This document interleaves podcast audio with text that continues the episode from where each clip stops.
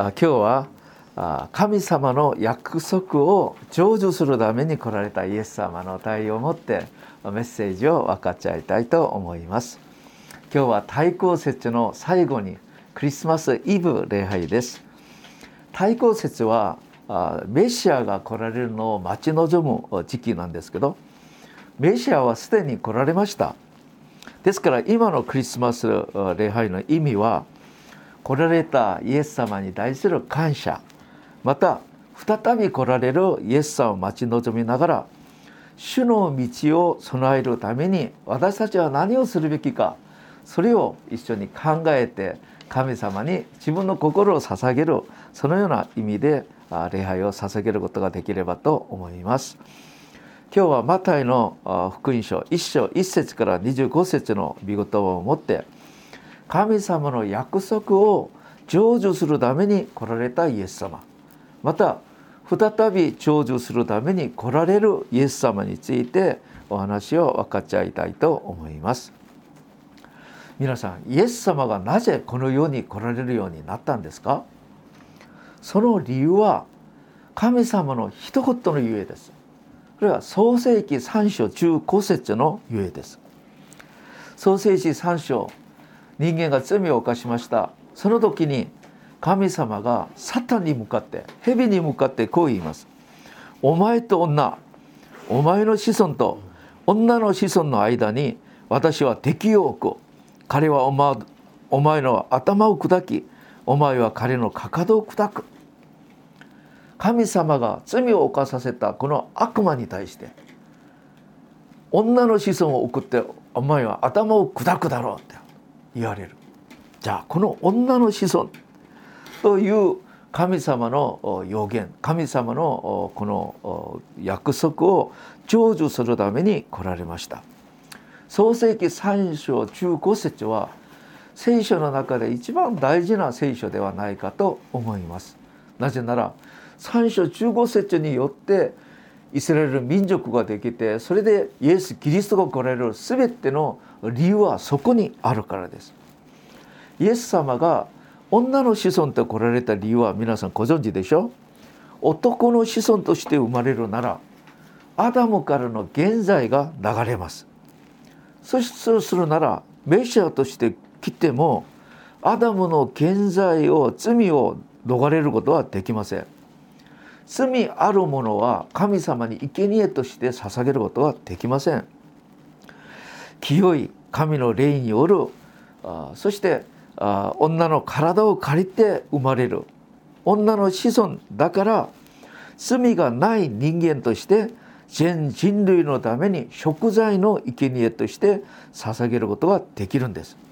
ですからイエス様は来られて十字架にかかり血を流すことによって血の流しがなければ罪の許しがないという立法の御言葉を成し遂げ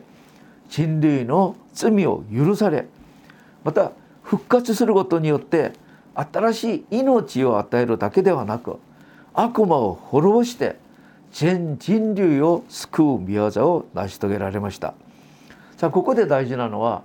罪を犯した人間は自分が自分を救うことができないということです。いくら熱心にやっても罪人は自分自身を救うことはできません。ですから神様が示してくださった救いの道を信仰の信仰によって受け入れ悔い改めながら悔い改めるなら救いをいただくことができることが神様の計画でした。これが創世紀中3章中骨節を言われる時に持っておられた神の救いの計画でした。さあこの救いの計画を成し遂げるためにメシアが来られるべきなんですけど旧約聖書4,000年間ずっとメシアは来られる来られる来られる来られる。神様のしもべたちを通して神様は約束したことを確かめる働きをずっとされました。今日読んでくださったマタイの1章23節はイザヤ7章14節の引用することですけどそれゆえ私の主あ私の主が自ら御自らあなたたちの印を与える見よ乙女が身ごもって男の子を産むその子をインマヌエルと呼ぶと言います。じゃあこの神様の約束を成し遂げるために神様は名者を送るための一つの民一つの民族を作ります。その民族がイスラエルという民族です。じゃあまず初めです。1番です。マタイ一章一節にはイエス様は誰の子孫だと言いますか？マタイ一章一節アブラハムの子ダビデの子イエス・キリストの系図。なぜアブラハムの子孫ダビデの子孫と言いますか？アブラムとダビデには神様が与えてくださった約束がありました。アブラムには創世紀22章18節。地上の諸国民はすべてあなたの子孫によって祝福を得る。あなたが私の声に聞き従ったからであると言います。ここのあなたの子孫ということはキリストメシアを意味します。またダビデにも約束をくださいました。サムエル系の7章13節。この者が私の名のために家を建て私は彼の王国の王座を常しえに固く据えると言います。アブラムとダビデに与えてくださったこの約束は神様の人類救い計画と関連して必ず成し遂げるべき素晴らしい神様の計画でこれがメシアの予言だったんです。これは非常に大事なんです。さあアブラムとダビデになぜこのような神様の約束をくださったのか。皆さん詩篇の25章の14節ご存知ですか？神様の親しみは神を恐れ敬う者にある。神様はその人に神の奥義神の契約を身旨を教えてくださるという。誰でも神の身旨を教えてくださいません。神の身旨は誰に教えてくださるのか。神様と一番親しい人に神様と一番愛に愛の中に深い人に教えてくださるんです。アブラムには何があったんですか？神様はアブラムに訓練を終わる時にイサクを森屋さんで生贄として捧げなさいと言いました。アブラムは神様をイサクとしてイサクよりもっと愛したのでイサクを森屋さんに連れて行って殺そうとして捧げようとするんです。その時あなたの心分かった。あなたの信仰は分かった。あなたが私を愛することを分かったと言いながらこの身旨を教えてくださったんです。またダビデに対してはダビデが宮廷王宮宮廷を建ててそれから宮廷から神様のこの天契約の箱をこの置かれているダビデの幕やテントを見て彼はこう言います。私はこんなに立派な宮廷で過ごしているのに神様はそのテントの中におられる。それが話になれるか。私は神様のために神の神殿を作りたい。私私が私がそれができるようにさせてくださいと神様に祈ります。その時あなたじゃなくてあなたの子供息子から私がこれをやってもらおうとしながらあなたに対して私に対するこんなあなたのこの愛あなたに対するこの燃える心を私は感謝として受け取ると言いながら神様がメシアの約束これを教えてくださったんです。神様私たちのこの愛と神様に対する献身それを神様が喜んで受け取る時に神様の一番奥にある神の秘められた計画を示してくださるんです。これが約束としてイスラエルの民に与えられたのでイスラエル民族はアブラムとダビデのに与えられたこの約束のゆえに今まで祝福されているんです。皆さん私たちこの親がやるべきことはこれなんです。私の子供のために皆さんが神様との親しい関係の中で皆さんの家族の全てに対する神様のこの約束をぜひともぜひともいただく私たちになりましょう。その先祖によって子孫たちが祝福されるんです。ところがアブラムとダビデの子孫は最後結局どうなりましたか？最後に結局滅亡しました。なぜ滅亡されたんですか？それが歴代家の36章の中5節から中7節に書いてあります。先祖の神主は彼たちを憐れんで繰り返し繰り返し神様の見つかいを彼たちに使わされた使わされたんですけど彼らは神の見つかいを嘲笑いその御言葉を下げずみそして預言者を愚弄しした。そのゆえついにそのために向かって神の怒りが燃え上がりもはや手の施しをようがなくなった。神はカルデア人の王たちに彼らに向かって攻め上がるようにさせ主は彼たちの手にイスラエルを任せられた。って。ことイスラエル人は1割の信仰十字架の福音で学んだでしょ。自己中心的な1割の信仰ばっかりばっかりやっているで神様の預言者を使わされたんですけど彼たちはその人を次々と殺してしまって神の御言葉を聞こうとしない自分勝手な信仰生活する時に神様は彼たちをカルデア人バベロンの手に渡されたと言います。彼たちは結局捕虜になって連れて行かれたんですけど彼たちは滅亡されたのでイスラエルは何の力もありませんでした。彼たちは再び戻ってイスラエルに戻ってきて神の国を再建するのは想像もできなかったんです。じゃあでは神様がアブラムとダビデに与えてくださった約束をどうなりますか？神様の約束はイスラエルがバベロンに滅ぼされて人間的な希望が全くなくなったとしても神の約束は実現されます。誰が成し遂げますか？神様がなぜ成し遂げますか？神様の名前皆の栄光のために私が約束したものは私が実現するっていうこと。神様自らが成し遂げられるんです。皆さん私たちは何があるから神の約束が成し遂げられるんじゃなくて神様の皆のために神様自ら成し遂げてくださること。これが私たちの最後の希望なんです。マタイの一章には神の希望が神の熱心がよくよく書かれてあります。アブラムはイサクを設け設け設け設け産んで産んで産んで信仰の民としてイスラエル人たちがイスラエルの民がやったことは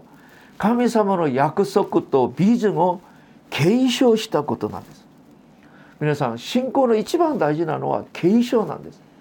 今伝道師さんと私が今ね考えてることは私たちは教会はこれで私たちの代で教会が終わってはいけない。この教会は継承しなきゃいけない。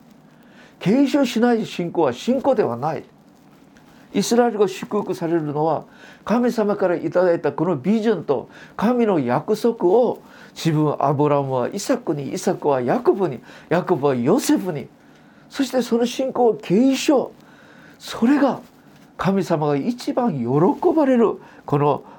信仰なんです。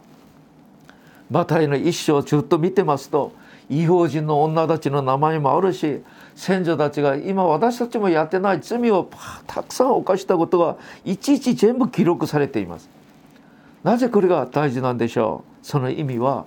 人間的にイスラエル人たちが何がいいことがあったからじゃなくて神様の熱心神様のなし約束を成し遂げようとする神様の熱心によってそんな働きができるしまた神様の御心を悟った信仰の人たちのこの働きによってメシアが来るようになったってことを私たちに教えてくださることなんです。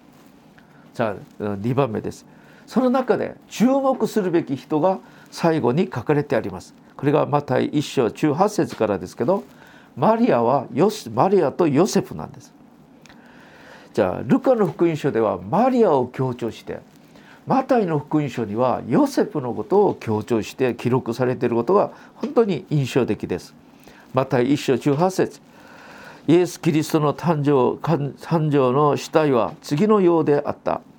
母マリアはヨセフと婚約していたが2人は一緒になる前に精霊によって身ごもっていることが明らかになったという。じゃあ身ごもるようになったというこの記録はルカの福音書によりますと神様から使わされた神の御使いカブリエルがガリラヤのカナナザレに住んでいるマリアに訪ねていきます。この時マリアは神様が成し遂げようとする神の計画を聞きます。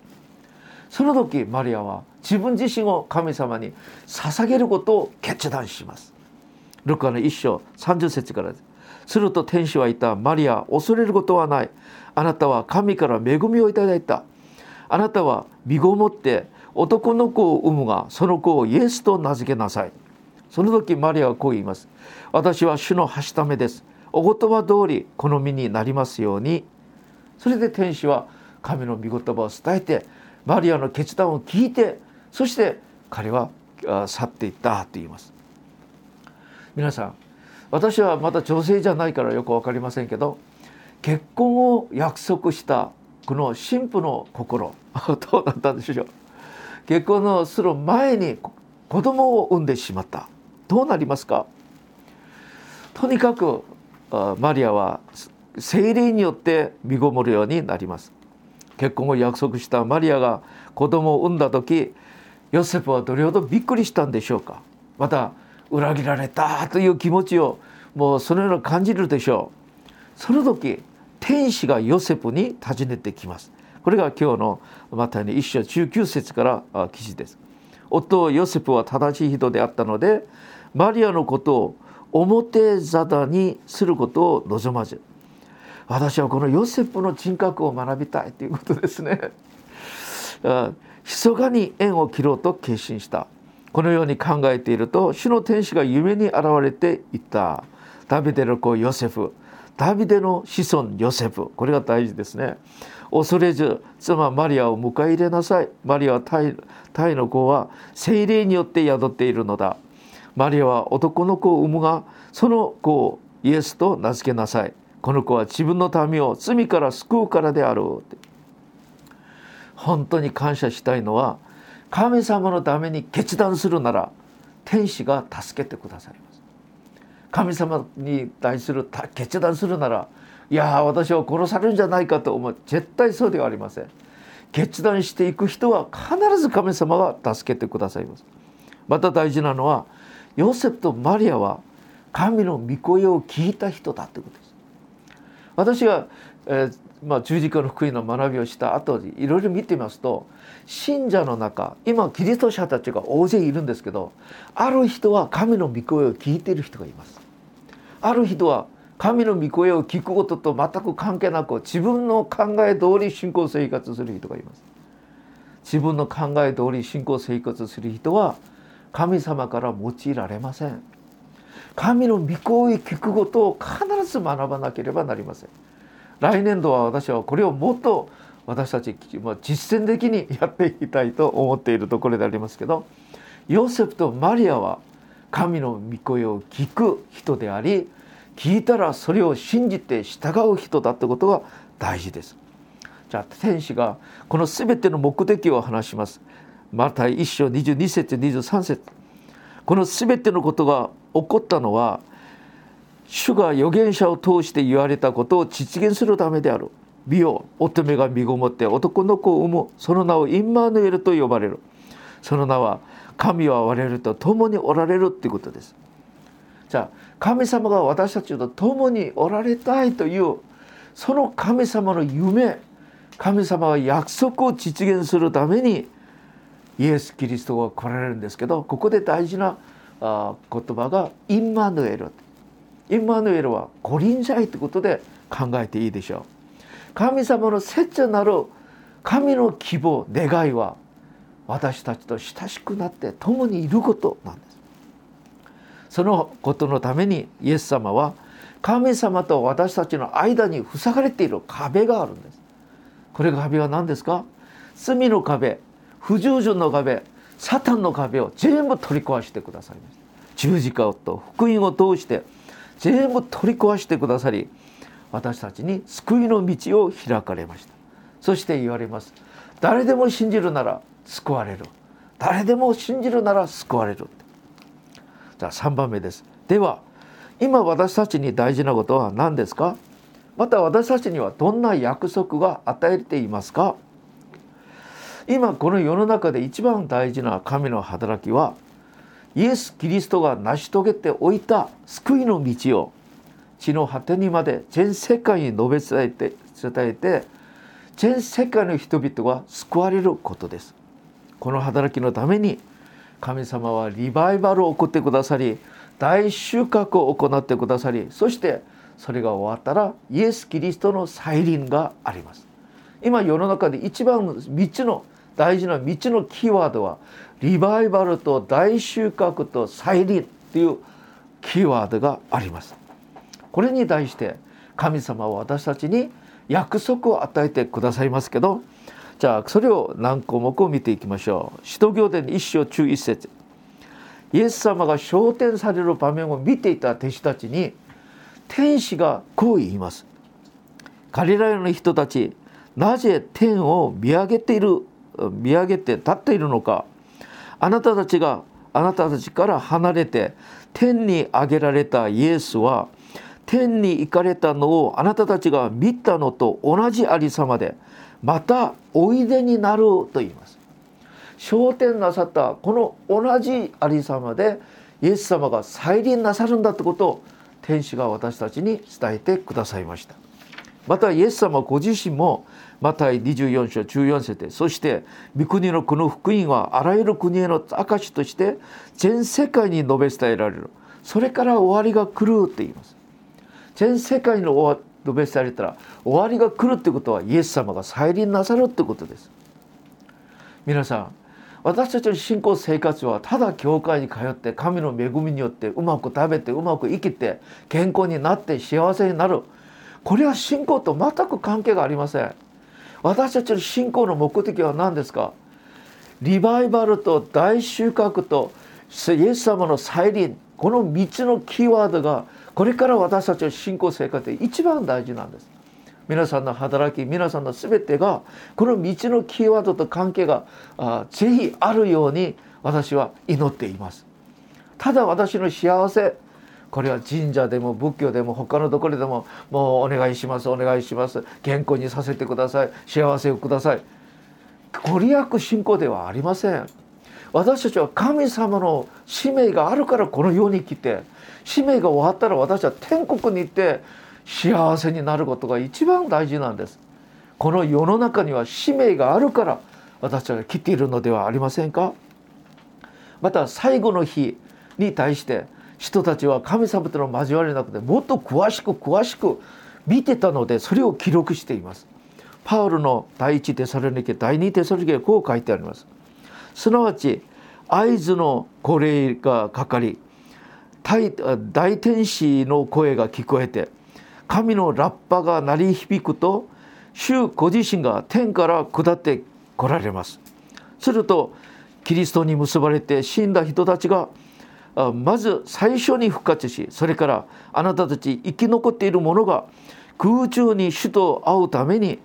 彼らと一緒に雲に包まれて引き上げられる。このようにしてあなたたちはいつまでも主と共にいるからである信者たちに対して最後の時何があるかをパウロは見てたんです。それを聖書に記録してたんです。じゃあ未信者たちには何があるんですか？第二テソレニケ一章七節にからこう書いてあります。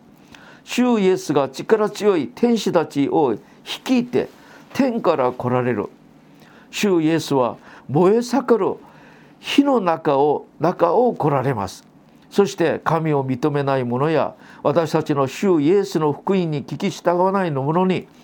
罰をお与えになります。そして中節にはかの日主が来られる時主はご自分の聖なる者たちの間に崇められまた信じ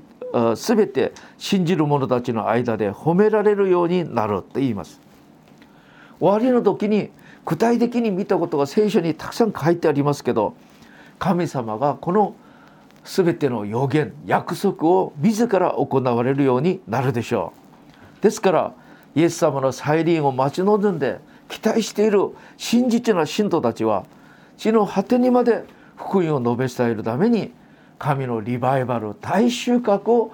今準備しているところであります。今日本でこのような働きはどうなっているんですか？私は日本で来て今もう牧会で20年以上ですから。日本の教会私はまあ何とか評価したくはありませんけど影響力は全くないんです。まあ、日本の教会今死んでいる状態かなと思ってるんですけど。教会とキリスト者たちの存在は弱い。影響力は全くない。その今状態です。しかし私は希望を持っています。神の約束は私たちの状態と全く関係がありません。私たちの物足りなさにもかかわらず神様はリバイバルを送ってくださり最後の時の約束を必ず成し遂げてくださると信じます。イエス様が来られる初めに来られる時に用いられたヨセフとマリアを考えてみてください。ナザレというイスラエルの中でエルサレムじゃないんですよ。ちょっと上違法のカリラヤと言われるほどイスラエルと言わない違法のカリラヤのナゼレ出身のこの大工さん大工という当時、まあ、あまり身分高くない状態ですね。また田舎の少女であるマリアとヨセフに対してその2人を通して何千年間イスラエルに予言され続けてきたこの働きが実現されたんです。皆さん考えてみてください。神の素晴らしい計画はエルサレムの一番大きな教会の牧師一番大きな教会のリーダーたちを通して成し遂げられると私たちは考えますね。神の観点と人間の観点は正反対です。私たちは立派な教会の牧師が偉いと思うんですけど神様はこの世の中で誰が一番偉いのか信仰と清さを見ています。清い人また信じる人神の御声を聞こうとする人が一番偉いんです。それを探して探してみればイスラエルの中で一番田舎のナザレというところの一番身分が低いヨセフとマリアだったということです。だから神様はその人たちを通して何千年間イスラエル人たちが待ち望んできたメシアを送ってくださったんです。これは神様の選択とまた彼たちの信仰それがうまく噛み合わされてその働きができたでしょう。しかし大事なのはその人たちが神の御業を聞く聞いた時自分の一度しかない人生を捧げるんです。これが大事なんです。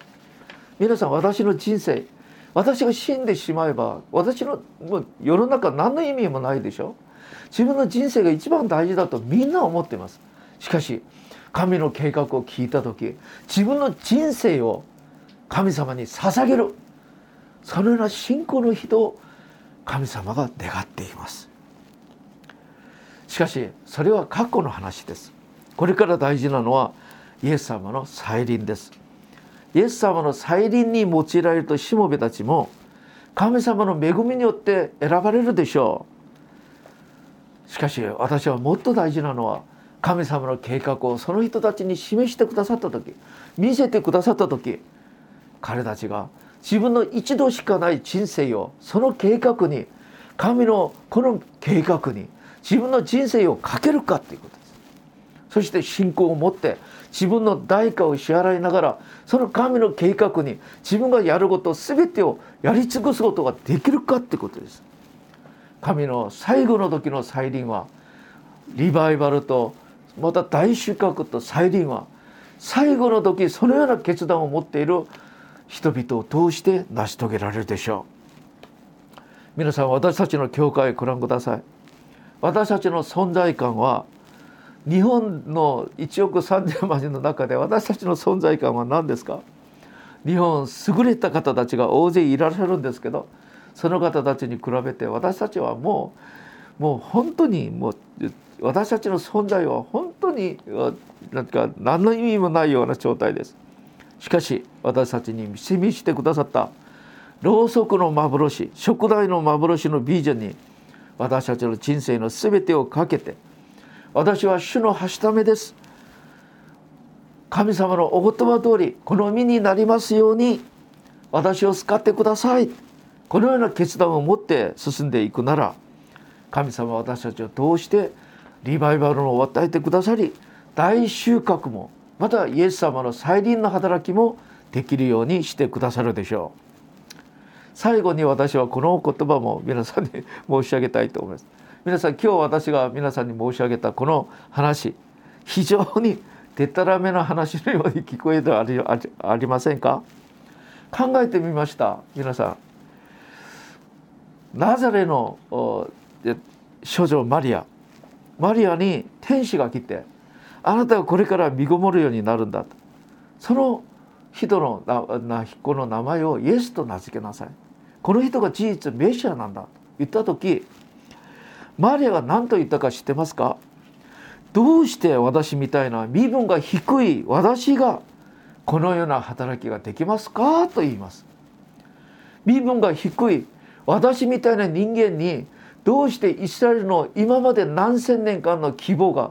私みたいな人間をどうして成し遂げられますか？と言います。またナゼルの大工さんヨセフに神様が主の天使が現れてあなたと結婚するマリアが精霊を通して子供を産むようになる。その子をイエスと名付けなさい。その子がメシアなんだと言った時自分自身を通してイスラエルを救うメシアが生まれることを彼たちはこれはでたらめな話だなと思ったんじゃありませんか。しかし彼たちはこのでたらめな話に自分の人生をかけたんです。これが信仰なんです。そして自分たちがやるべきことを全部担っていきました。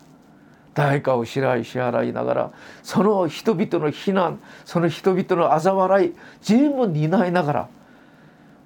イエス・キリストを生むようになったんです。私たちが考えます。日本で教会礼拝ともない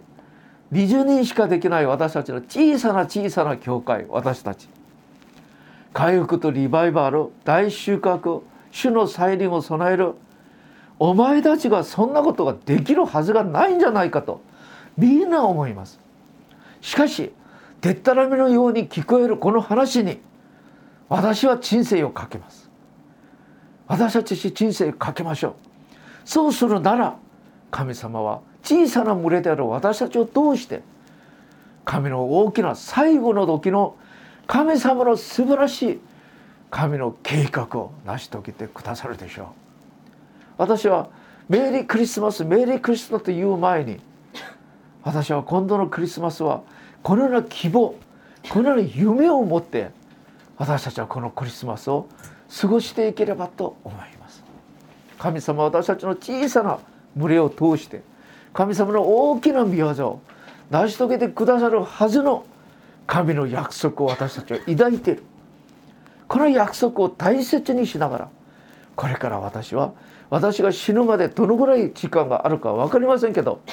私の人生を主に捧げますというそのような覚悟で言っていきましょう。